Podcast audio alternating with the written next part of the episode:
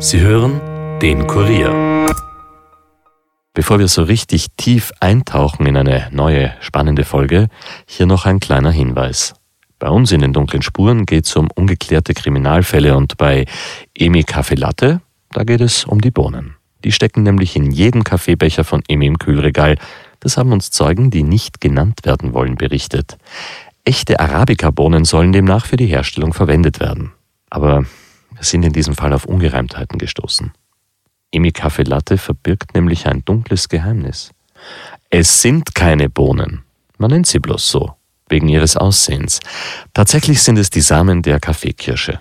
Was aber stimmt, in ihnen schlummern 1000 unterschiedliche Aromen und bei Emi trifft frisch gebrühter Kaffee auf beste Schweizer Milch.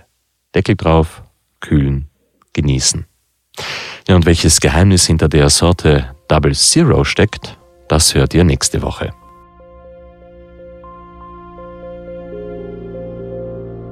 Ich hatte selbst schon mal mit einem Insassen, äh, mit dem ich im Spital war, einen Fluchtversuch wo der Insasse versucht hat wegzulaufen und im Zuge der Nacheile, als ich ihn wieder ergriffen hat, hat er auch versucht, die Waffe wegzureißen.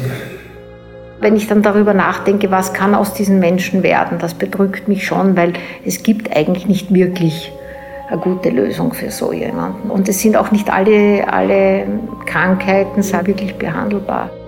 Besonders äh, also herausforderndst und auch belastend sind Situationen völliger Hoffnungslosigkeit. Ja.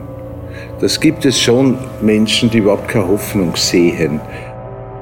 Wenn man aus einem Mörder einen Dieb macht, ist das ein großer Erfolg.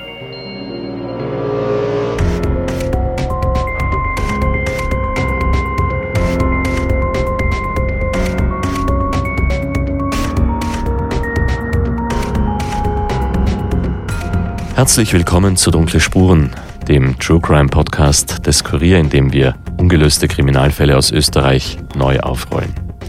Mein Name ist Stefan Andres und ich begrüße euch heute zu einer unserer Interviewfolgen.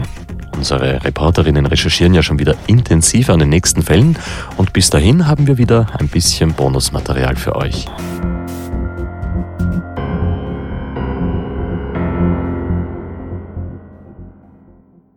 Jetzt aber mal ein Riesendankeschön an euch. Ihr habt dunkle Spuren zu einem der beliebtesten Podcasts im deutschsprachigen Raum gemacht. Das freut uns und das spornt uns vor allem enorm an.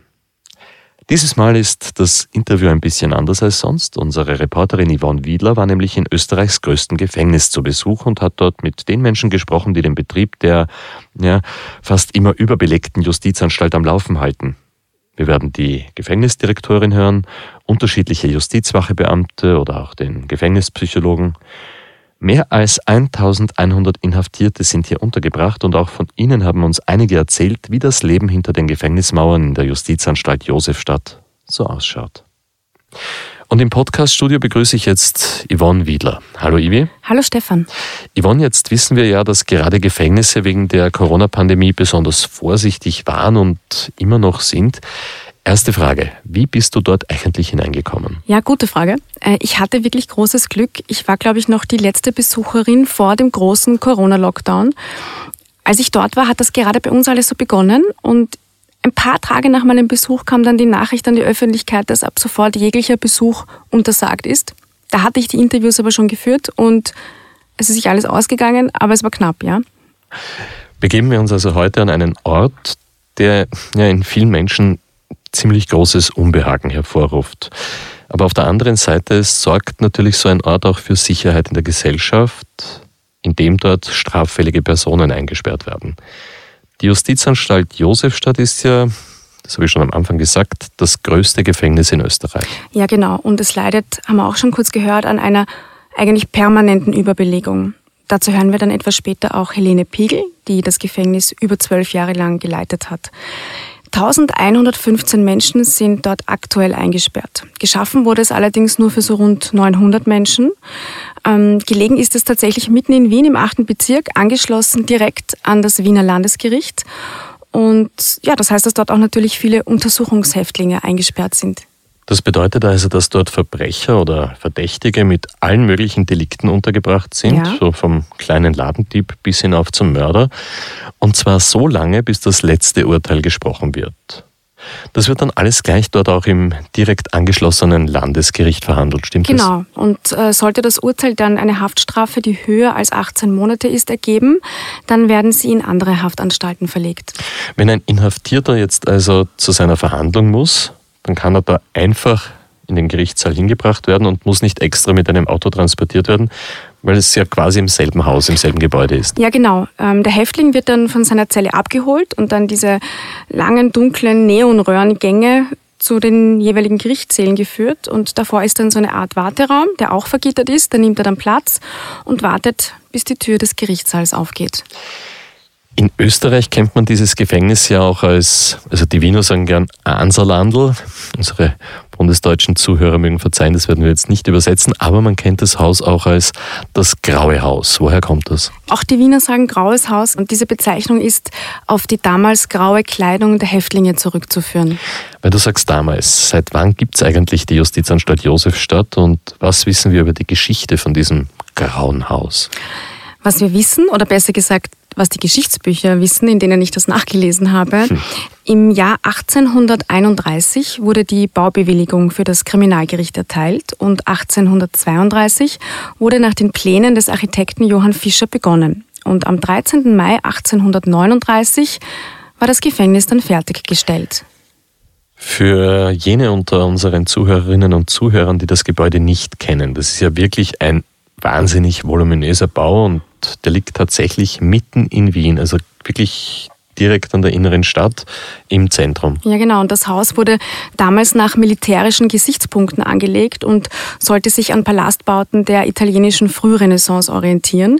Der Anblick sollte fürchterlich, aber auch stolz sein, um Schrecken denjenigen zu verkünden, die sich durch ihre Streiche der menschlichen Gesellschaft unwürdig gemacht haben. So steht es in diesen Worten auf der Website der Anstalt. Also Streiche wie klingt irrsinnig verharmlosend. Man muss sich überlegen, dass dort ja auch wahnsinnig viele Hinrichtungen stattgefunden haben. Ich habe mir das auch gedacht und ich habe mir das dann angeschaut, weil es mich interessiert hat. Und zwar am 28. Mai 1868 fand die letzte öffentliche Hinrichtung in Wien statt. Danach gab es zwar noch weitere, die waren halt nicht öffentlich, und zwar im Galgenhof des Grauen Hauses. Dieser wurde 1874 errichtet. Und später wurden dann mit Schafott im Hinrichtungsraum, der ebenerdig untergebracht war, genau in den Jahren 1938 bis 1945 insgesamt mehr als 1200 Menschen getötet. Das war also die NS-Zeit. Genau, ja. Und während dieser Zeit lauteten viele Urteile auf Hochverrat und Wehrkraftzersetzung. Also ja, Heute ist dann der ehemalige Hinrichtungsraum im Landesgericht eher eine Gedenkstätte, sage ich mal. Jährlich wird zum Allerheiligentag, das ist der 1. November, in Erinnerung an die dort zu Tode gekommenen Menschen eine Trauerfeier abgehalten. Jetzt haben wir also einen kleinen Blick zurück in die Vergangenheit vom Grauen Haus gemacht. Bisher hat es dort etliche Umbauten und Zubauten gegeben, aber sofern ich das mitbekommen habe, ist das Gebäude eigentlich immer noch äußerst renovierungsbedürftig. Ja, ist es. Also in naher Zukunft sind dort auch massive Sanierungen geplant. Es ist zwar alles sauber, aber eben alt und marode teilweise. Das gehört dringend modernisiert an vielen Ecken und Enden. Es ist wirklich ziemlich in die Jahre gekommen. Ähm, auf unserem Instagram-Account übrigens zeigen wir Fotos der Anstalt, wie sie aktuell ausschaut. Und du hast erzählt, dass dort massiver Überbelag herrscht. Was bedeutet das eigentlich dann für die Hafträume? In einigen Hafträumen sind tatsächlich bis zu zehn Insassen eingesperrt und das 23 Stunden am Tag. Jeden Tag. Sie schlafen in Stockbetten, teilen sich einen kleinen Fernseher, wenn sie ihn haben, äh, eine Toilette, ein Waschbecken. Hinzu kommt der Personalmangel, der dort auch ständig Thema ist. Nicht nur bei der Justizwache, sondern auch bei der Betreuung von Süchtigen und psychisch Kranken. Seit vielen Jahren sind auch ganz wichtige Arztstellen nicht besetzt, sondern offen. Letztens habe ich einen Bericht gelesen, dass äh, in diesem Gefängnis ja auch äh, sehr, sehr viele ethnische Konflikte vorkommen. Also weit mehr als die Hälfte der Insassen haben Deutsch nicht als Muttersprache. Viele sind der deutschen Sprache gar nicht mächtig. Und ja, die haben auch untereinander Konflikte. So muss man zum Beispiel schon aufpassen, zu wem steckt man jetzt einen Tschetschenen in die Zelle, damit man auch gewisse Sachen gar nicht erst äh, mhm. anstößt. Ja. Ähm, und all das sind natürlich Herausforderungen für die Justizwache Beamten und Beamtinnen. Aber das werden wir später noch genauer hören. Wenn man sich das jetzt alles vor Augen führt, dann ist man eigentlich überhaupt nicht verwundert, dass man doch immer wieder von Vorfällen auch in diesem Gefängnis hört. Mhm. Und da hat es in der Vergangenheit einige gegeben, wenn ich mich jetzt richtig erinnere. Ich denke prinzipiell, Gefängnisse sind Orte, an denen sehr leicht Aggressionen hochkommen können. Aber ja, du hast recht, die Josefstadt war immer wieder in den Medien. Zum Beispiel im Oktober 2016. Da hat ein Häftling in den Abendstunden in seiner Zelle seine Matratze angezündet, weil er mit seinen Haftbedingungen nicht zufrieden war. Also er konnte sich mit seinen Mitinsassen nicht verständigen. Er selbst war algerischer Asylwerber und ja, hat dort einen Brand verursacht. Das war eine sehr gefährliche Situation. Zwei Häftlinge wurden dabei schwer, sogar lebensgefährlich verletzt. Elf Justizwachebeamte hatten teils schwere Rauchgasvergiftungen. Wie hat es da nicht einmal eine andere Geschichte gegeben, wo ein Häftling den anderen sogar ins Koma geprügelt hat? Ja, das gab es auch. Ähm, das war ein 21 Jahre alter Serbe, der hat, ähm, ich habe mir das rausgesucht, das war im Juni 2018 bei einem Hofspaziergang einen Mithäftling einen Schlag ins Gesicht versetzt und ja, danach wurden Frakturen am Schädeldach des Opfers festgestellt, bis zu einer Gehirnblutung. Und der Afghane war das damals, lag dann insgesamt neun Tage im Koma äh, kam aber zum Glück mit dem Leben davon. Mhm. Und dann hat es dann noch eine Geschichte gegeben, die ist ein bisschen länger her, die ist aber damals durch alle Medien, durch alle Zeitungen gegangen, mhm. natürlich auch äh, durch den Kurier.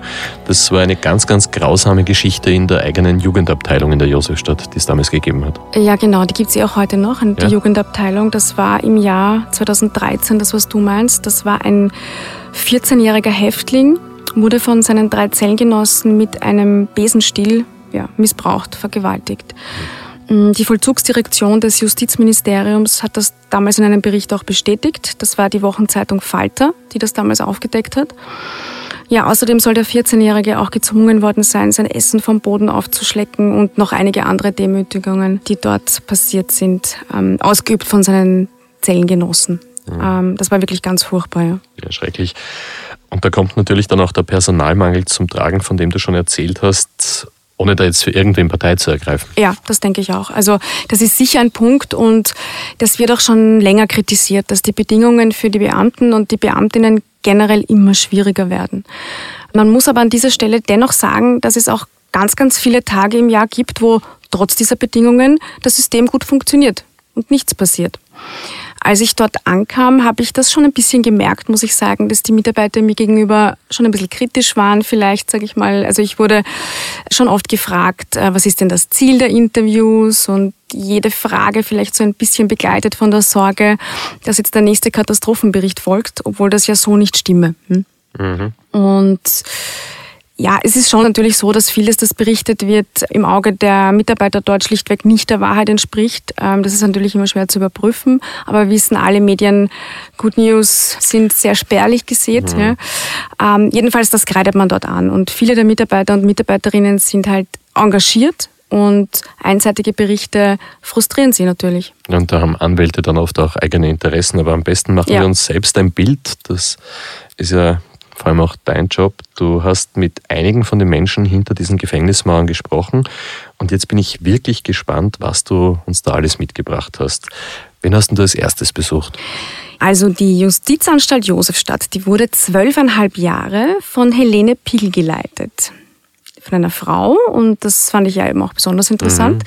Mhm. Äh, Im Mai jetzt, also letzten Monat, ging sie in Pension, also in Ruhestand.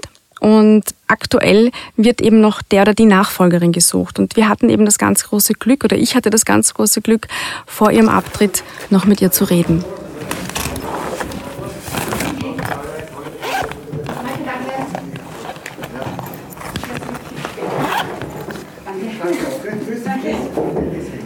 Gut, alles Gute. Und äh, wenn irgendwas ist, einfach anrufen. Ich bin beim hinteren Eingang des großen Gebäudes hineingegangen, durch eine grüne Türe. Hier werden auch die Haftentlassenen übrigens in die Freiheit geschickt. Man muss dann Handy, Jacke, Tasche abgeben, sich anmelden. Dann habe ich so ein Besucherbändchen für das Armgelenk bekommen. Der Beamte bei der Anmeldung hat mich leicht kritisch beäugt, wie schon gesagt. Er war aber dann sehr, sehr nett. Und ja, in dem kleinen Raum sind etliche Bildschirme, wo das Geschehen rund um das Gebäude beobachtet wird. Mehrere Justizwachebeamte tummeln sich hier in diesem kleinen Eingangsbereich. Ob da ist andere.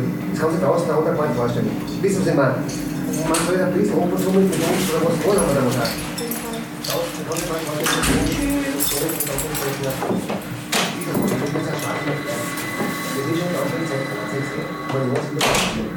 das einmal, jetzt gar nicht, dann fragt er keiner. Ist er so, ist er so, ganz einfach. So, und dann passiert einmal was, ui, ui, ui, ui. Ja, das ist fair. Eine andere Welt würde dich da drinnen erwarten, hat der Mann gesagt. Ja, und in diese bin ich dann durch eine Sicherheitsschleuse geschritten. Ein anderer Beamter hat mich hinauf ins Büro der Gefängnisdirektorin begleitet. Zuerst kommt man in ein recht weitläufiges Stiegenhaus. Hier stehen Schaukästen mit Uniformen der Zeitgeschichte. In einem anderen Glaskasten ist ein Modell des Gefängnisses gebaut und an der Wand sind so Vitrinen, in denen Gegenstände ausgestellt sind, die bei Gefangenen gefunden worden sind. Also von spitzgeschliffenen Messern über Bücher, wo die Seiten innen herausgeschnitten waren, um etwas zu verstecken, wie man das eh auch oft sieht mhm. in Filmen.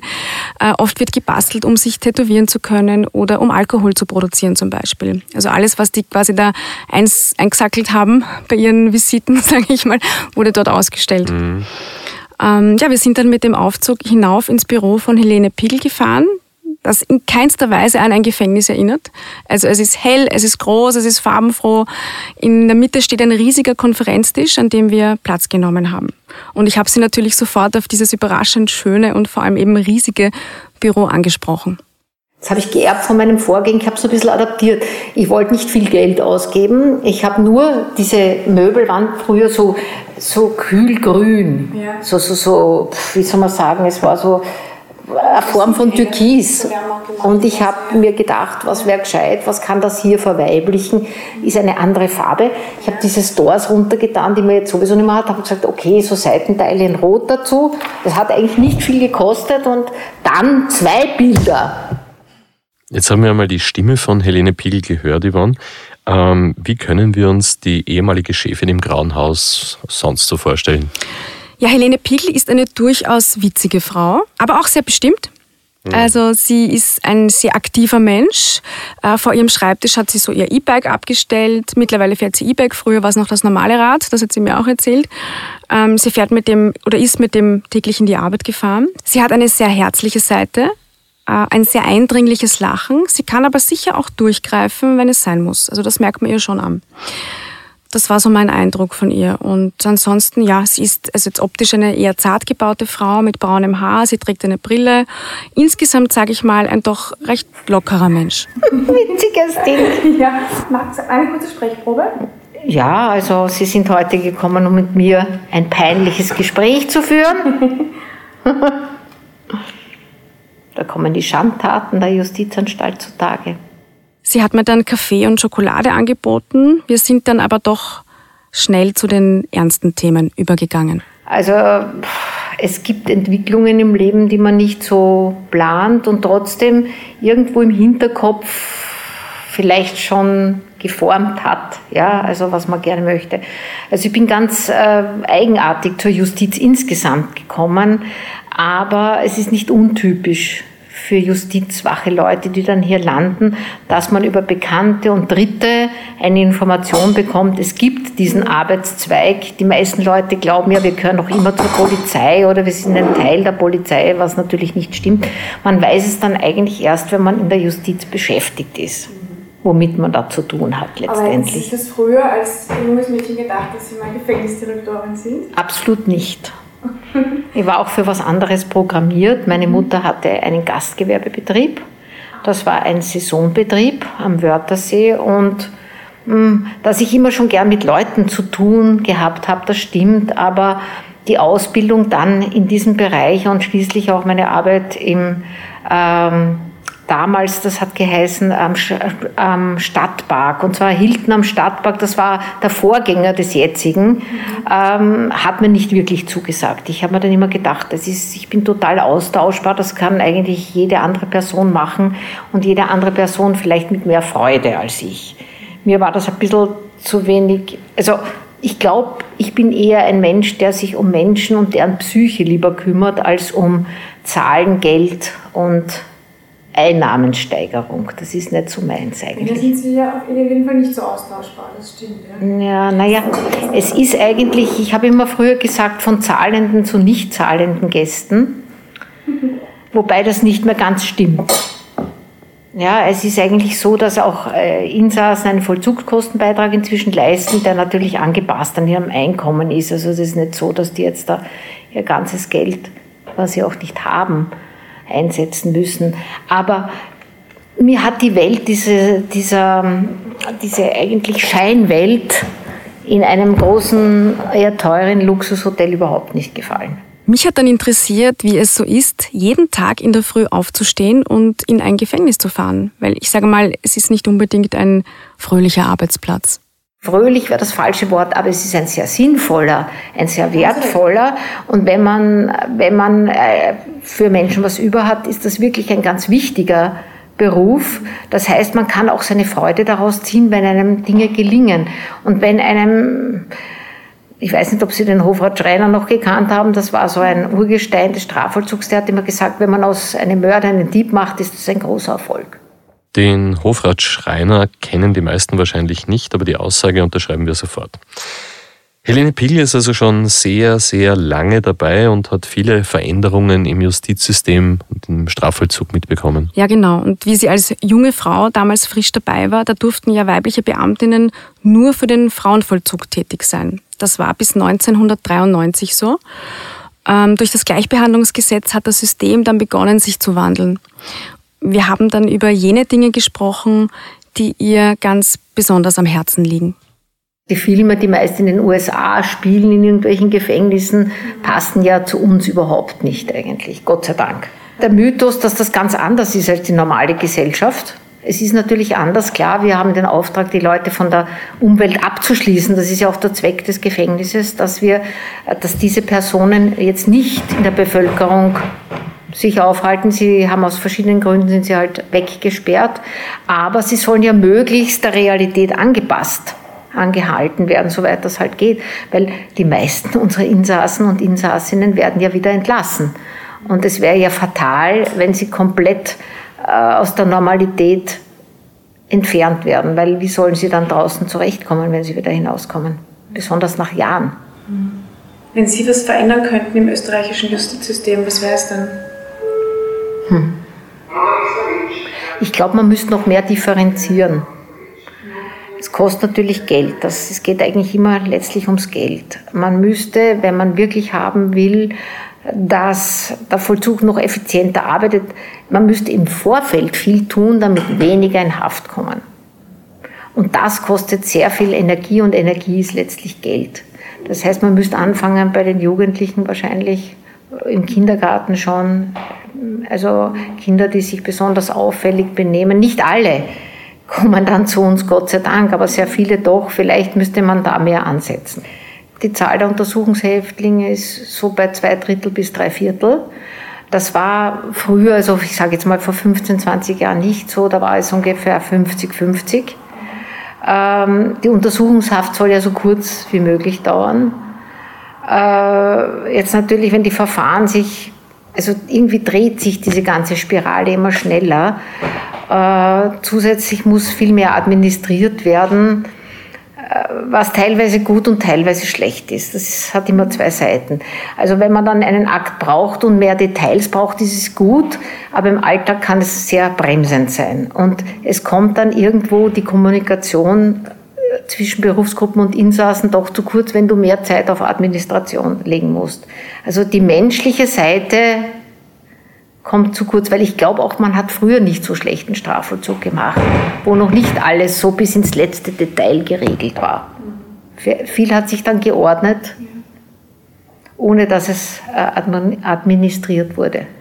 Ja, und da dieser große Personalmangel in den Justizanstalten immer wieder hervorgestrichen wird, habe ich Helene Pigel danach gefragt. Und ich fand die Antwort sehr interessant. Es scheitert dann nämlich offenbar gar nicht so daran, dass sich nicht genug Menschen für den Job interessieren würden. Nein, in letzter Zeit haben wir schon ausreichend Bewerber und Bewerberinnen, äh, aber letztendlich trotz der Tests, es kommt darauf an, auf die Haltung. Das Wichtigste ist eigentlich eine Haltung, eine, eine, eine, eine neutrale bis sogar positive Haltung den Menschen gegenüber. Und natürlich muss man dann die Gesetze kennen, man muss das Handwerk lernen. Aber das, was man nicht lernen kann, ist die Einstellung zu den Leuten.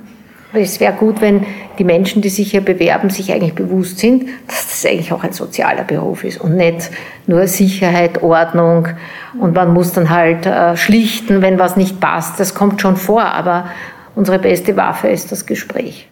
Diese Aussage muss man natürlich zu 100 Prozent unterschreiben und eigentlich sollte das auch überall gelebt werden.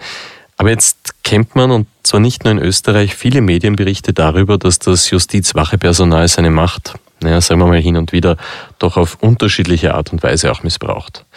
Aber auch hier ist es wichtig zu erwähnen, dass es sehr wahrscheinlich ganz, ganz viele gibt, die den Job sehr gewissenhaft machen, nur schwarze Schafe, die gibt es auch überall. Ja, natürlich. Und diesbezüglich gab es in der Vergangenheit ja immer, immer wieder Aufdeckerberichte über Fehlverhalten in diesem Metier. Und das gab es auf der ganzen Welt und eben auch in der Justizanstalt Josefstadt. Mm, ganz aktuell zum Beispiel fällt mir ein, hat der österreichische Rechnungshof kritisiert, dass die Aufnahmekriterien für Justizwachebeamte seit 2015 kontinuierlich vereinfacht wurden. Das haben die natürlich gemacht, um mehr Personal reinzubekommen. Helene Piegel hat ähm, mir gegenüber betont, dass ihr vor allem diese angesprochene Menschlichkeit da besonders wichtig ist. Sie ist auch bekannt dafür, das Gefängnis immer mit sehr ruhiger Hand geführt zu haben. Bei mir im Haus, das, das kann ich ganz sicher sagen, wir haben natürlich eine Einsatzgruppe, die im Eventualfall, wenn Leute auf andere zu äh, losgehen oder wenn, wenn, wenn Streitereien im Haftraum passieren und so, dann müssen wir eigentlich diese Menschen ausschicken. Aber auch die haben die Order zuerst reden und dann erst tun, falls nicht anders geht. Also das weiß man hier bei mir im Haus ganz sicher. Und äh, ein Gradmesser, ein guter dafür, dass das so gemacht wird, ist eigentlich, dass verletzte Beamte, ich würde sagen, fünf bis zehnmal so viele sind als Insassen.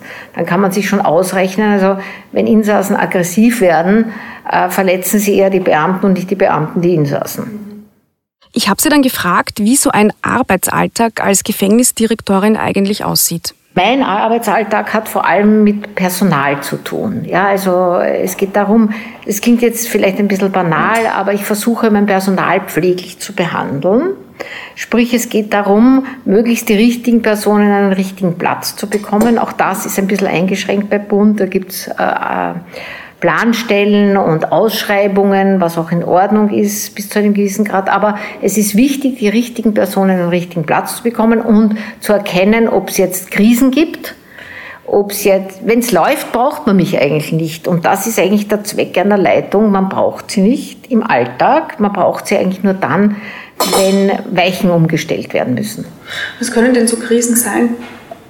Zum Beispiel das Ereignis, das wir gerade hatten, dass in einer Justizanstalt ein Brand ausgebrochen ist und Leute evakuiert werden müssen. Es kann auch sein, was Gott sei Dank, Gott sei Dank wirklich selten passiert, Geiselnahme. Es kann sein, dass, ich weiß nicht, äh, viele Hafträume geschlossen werden aufgrund baulicher Mängel und wir müssen absiedeln dann hat mich noch interessiert, ob es eine Sache gibt, die Sie ganz besonders berührt oder ob sie es schafft, eine starke emotionale Distanz zu den Inhaftierten und ihren Schicksalen zu halten. Ja, mir fällt da schon etwas ein.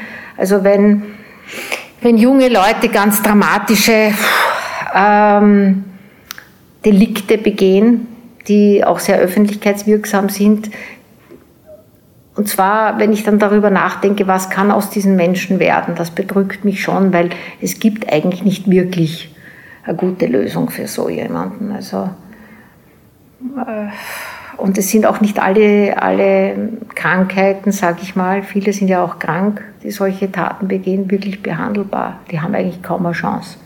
Und das ist schon bedrückend. Helene Piegel, sehr interessanter Mensch, aber auch ein sehr abwechslungsreicher und eindrucksvoller Job, so als Gefängnisleitung. Mhm. An dieser Stelle machen wir mal eine ganz kurze Werbepause und hören gleich danach von einem Mann, der seit 40 Jahren in der Josefstadt tätig ist und er schaut ganz, ganz tief in die Häftlinge hinein.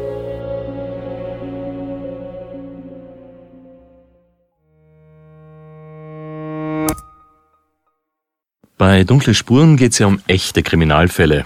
Fast schon irgendwie das Gegenteil ist Thema in einem neuen Kurier-Podcast, nämlich Fakebusters, zu dem jetzt Birgit Seiser auch im Studio ist. Hallo Birgit. Hallo Stefan. Bei euch geht es ja um äh, Verschwörungstheorien. Ganz genau. Und manchmal steckt hinter diesen Verschwörungstheorien auch ein Funken Wahrheit. Genau danach suchen wir. Wir sprechen mit den Menschen, die diese Theorien glauben und verbreiten und auch mit Experten, die Licht in die Sache bringen sollen. Du erklärst uns dann also, ob die Amis zum Beispiel wirklich am Mond waren. Genau, das ist aber nur eines der vielen Themen, die hinterfragt werden müssen. Am besten hört selbst rein. Jeden Dienstag startet eine neue Folge Fakebusters, natürlich auf Kurier.at und auch in jeder bekannten Podcast-App. Und Birgit, du hast ja in diesem Podcast, in Fakebusters, auch ein Motto. Ganz genau. Die Fakebusters raten, bleibt skeptisch, aber hört uns gut zu.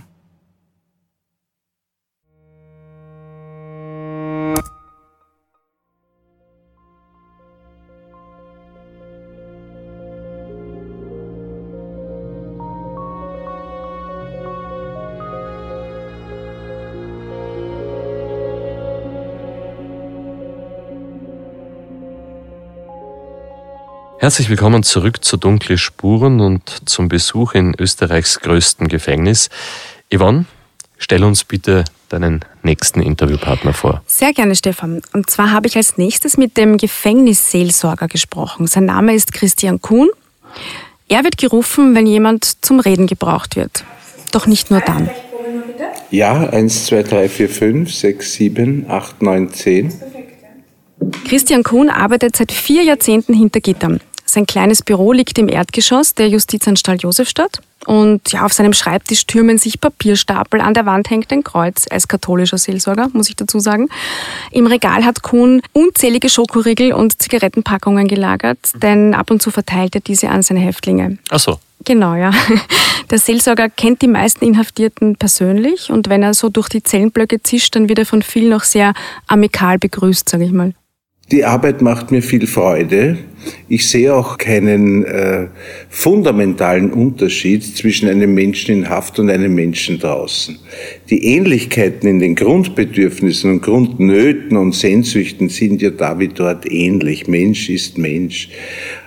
Und das hat mich einfach als Herausforderung fasziniert, zumal hier im Gefängnis ja sehr viel wegfällt an Konvention und auch Oberflächlichkeit, die im Alltag vorhanden ist. Also es ist die Möglichkeit, Menschen hier doch authentisch nahe zu kommen. Dieser Christian Kuhn, dieser katholische Gefängnisseelsorger klingt irrsinnig sympathisch und vor allem entspannt. Muss man vermutlich auch sein bei so einem Job. Ich stelle mir Gespräche mit Insassen extrem herausfordernd vor, vor allem, weil man ja nichts versprechen kann. Man muss ja auch dem Häftling gegenüber neutral bleiben, selbst wenn der irgendetwas wirklich Schreckliches angestellt hat. Ja, ich habe mir das auch gedacht. Also du weißt ja nicht, äh, wenn du mit einem Vergewaltiger oder Mörder sitzt und seine Gedanken mit ihm verarbeiten mhm. musst und solche Täter sitzen natürlich auch in der Josefstadt, ja. Bis hin zu Kindervergewaltigern. Ich habe äh, Christian Kuhn gefragt, wie er nach all diesen Jahren über Gespräche mit Insassen denkt. Erfolg ist, wenn ich das Gefühl habe, das Gespräch hat etwas bewirkt im Sinn von, wir haben uns als Personen authentisch begegnen können. Ich glaube, dass jede authentische, ehrliche Begegnung etwas bewirkt, aber sehr häufig etwas, was sich der Kontrolle völlig entzieht. Es gibt von Dietrich Bonhoeffer, dem evangelischen Theologen, so ein schönes Wort, wenn er sagt, Erfolg ist keiner der Namen Gottes. Ich würde dem nicht 100% zustimmen, aber es steckt sehr viel Weisheit drin, in dem Sinn, dass Erfolg für uns nicht unmittelbar sichtbar sein muss. Wenn ich das jetzt richtig verstanden habe, dann arbeitet Herr Kuhn seit 40 Jahren in der Josefstadt. Mhm. Er betreut Gefangene, aber auch in anderen Anstalten. Genau. Hat sich da eigentlich viel verändert im Gegensatz zu früher, vor allem was seine Tätigkeit betrifft? Ja, Herr Kuhn hat, wie auch die Gefängnisdirektorin Helene Piegel, äh, betont, dass es zu einer massiven Kontrolle und Regulierung an allen Ecken und Enden gekommen ist. Äh, und wie auch bei ihr habe ich bei ihm rausgehört, dass es diesbezüglich früher nicht unbedingt schlechter war, sagen wir es einmal so. Der Trend zur Überregulierung ist eine Neurose unserer Zeit. Und das ist ein bisschen eine Kompensation für einen doch auch vorhandenen Vertrauensverlust im alltäglichen Umgang. Früher hat man sich was ausgemacht, Handschlag und so weiter. Heute ist ein derartiger Kontrollzwang und Regulierungswut auch, auch im Vollzug und auch eine Gläubigkeit an Zahlen, Statistiken und so weiter, was ich für verfehlt halte.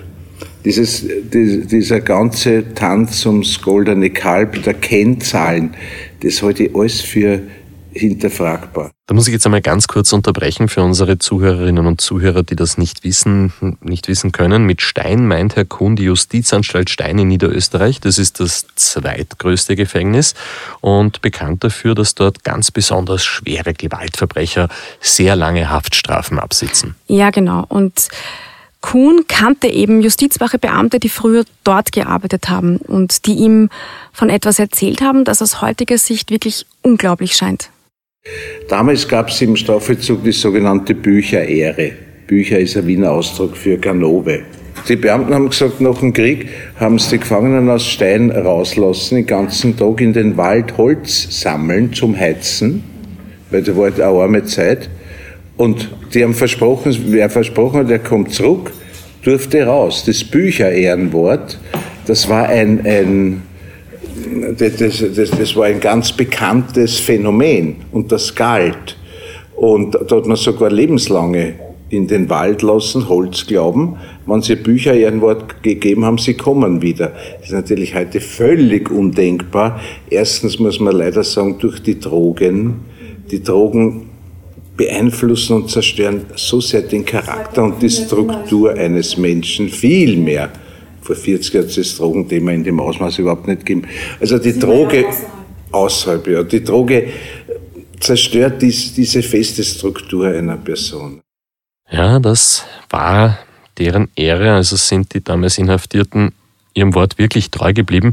Ich habe das gekannt, aber ich habe es ehrlich gestanden wirklich lange nicht mehr gehört, dieses Wort, die Bücherehre.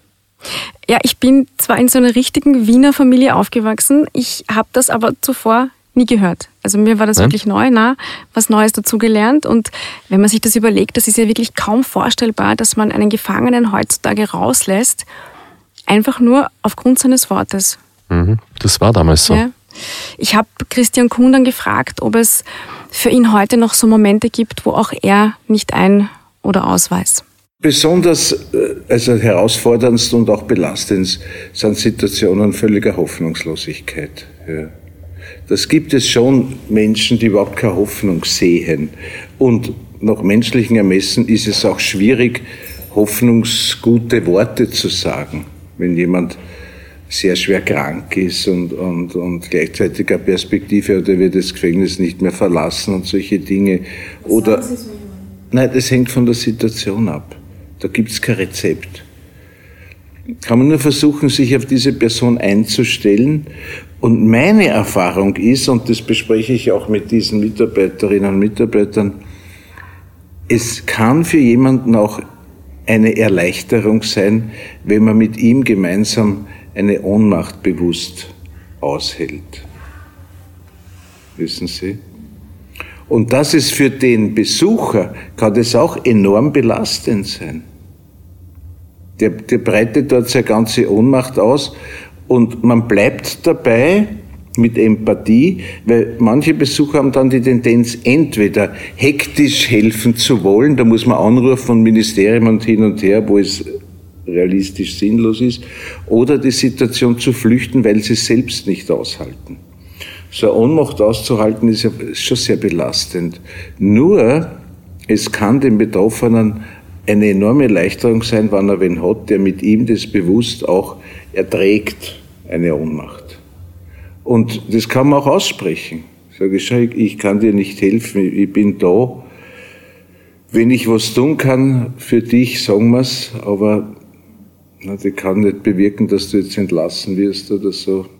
Also gut, diese ganz, ganz schwierigen Gespräche, die bespricht der Herr Kundan immer wieder auch mit seinem Team. Da muss man ja auch gewappnet sein, damit man nicht in hektische Fallen tappt, wenn man sich von den Emotionen der Häftlinge vielleicht doch nicht ganz so abschotten kann. Ja, genau. Also damit es auch mhm. professionell mhm. bleibt, damit die Distanz da ist, damit man das auch selbst verarbeiten kann wahrscheinlich. Mhm. Ähm, es gibt aber auch ganz andere Erfahrungen, von denen Christian Kuhn mir erzählt hat. Es kommen oft völlig überraschende Rückmeldungen. Wir haben ja über viele Jahre so Wochenende gemacht, sogenannte Kursilos mit Gefangenen. Da sind so etwa 25 gekommen.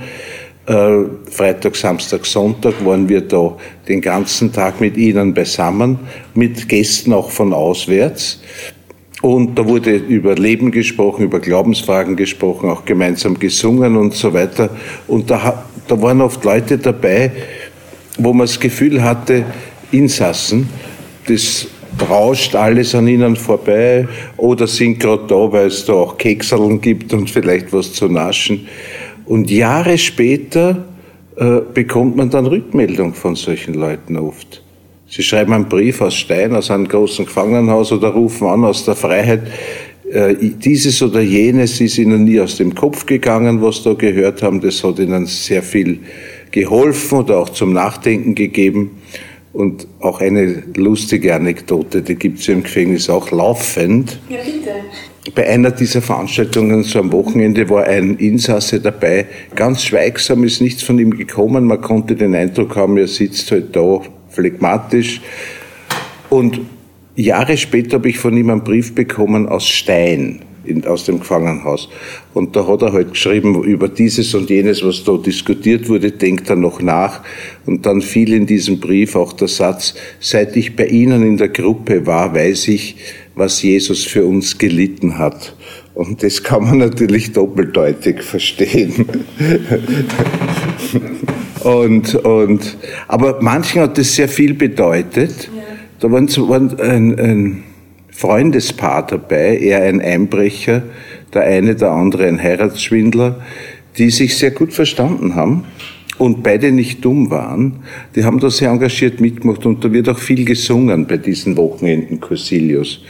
Und das paar Monate drauf war wieder eines, die waren beide schon entlassen.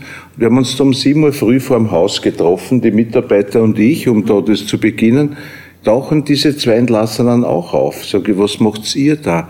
Na, sie wollen wieder mitmachen. Ich sage, das geht ja nicht. Wenn ihr entlassen seid, könnt ihr nicht rein ins Haus, schon aus Haftungsgründen unmöglich. Sie wollen wieder zurück. Sie wollen zurück, ja, das Singen. Und irgendwie die Atmosphäre hat ihnen so viel bedeutet, hat ihnen so gefallen. Sie haben so darauf bestanden, dass ich den damaligen Anstaltsleiter Hofart Nowak anrufen musste, obwohl ich die Antwort kannte. Und das war ein sehr freundlicher, liebenswürdiger Mann, der hat das eh gesagt, ja, es tut ihm furchtbar leid, aber es ist rechtlich unmöglich, musste ich es wegschicken. Am nächsten Tag waren die wieder da in der Früh. Also es war unglaublich. Was ich sagen will, ist, für manche Menschen, die das in ihrem Leben weitgehend entbehrt hatten oder entbehren mussten, Erfahrungen von Gemeinschaft oder angenommen sein, äh, nicht ständig auf der Hut sein müssen, für die kann das sehr, sehr viel bedeuten, in einer Atmosphäre zu sein, wo man weiß, man ist hier akzeptiert und aufgehoben und gewollt und so. Das ist vielleicht eine unserer edelsten Aufgaben, wenn das möglich ist, sowas herzustellen. Das sind sehr, sehr schöne Worte vom katholischen Gefängnisseelsorger Christian Kuhn. Der Mann hat wirklich nach all den vielen Jahren in Gefängnissen, in Strafanstalten nichts an seiner Menschlichkeit verloren, auch wenn er sagt, dass früher doch aus den unterschiedlichsten Gründen so manches einfacher war.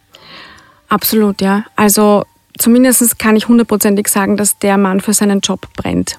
Und mhm. ähm, Herausforderungen, ja, scheint er auf jeden Fall zu gewissem Grade auch zu mögen, sonst denke ich, macht man den Job nicht. Mhm. Das war ein erster Einblick hinter die Gefängnismauern von Österreichs größter Haftanstalt. Nächste Woche am Freitag folgt der zweite von insgesamt drei Teilen dieses Bonustracks. Auf euch warten noch Gespräche mit Insassen, die erzählen, was die Haft mit ihnen macht und die teilweise auch über ihre Taten sprechen und warum sie sie begangen haben. Außerdem hat Yvonne Wiedler auch mit einer weiblichen Justizwachebeamtin gesprochen, die sich auf der Männerabteilung durchsetzen muss und damit einigen zu kämpfen hat. Und dann hören wir den Gefängnispsychologen, der unter anderem erzählt, wie er gelernt hat, einzuschätzen, ob sich ein Häftling nach einem schlimmen Urteil umbringen will und welche Schritte er dann setzt. Und wir hören auch, wie es den Jugendlichen im Gefängnis geht.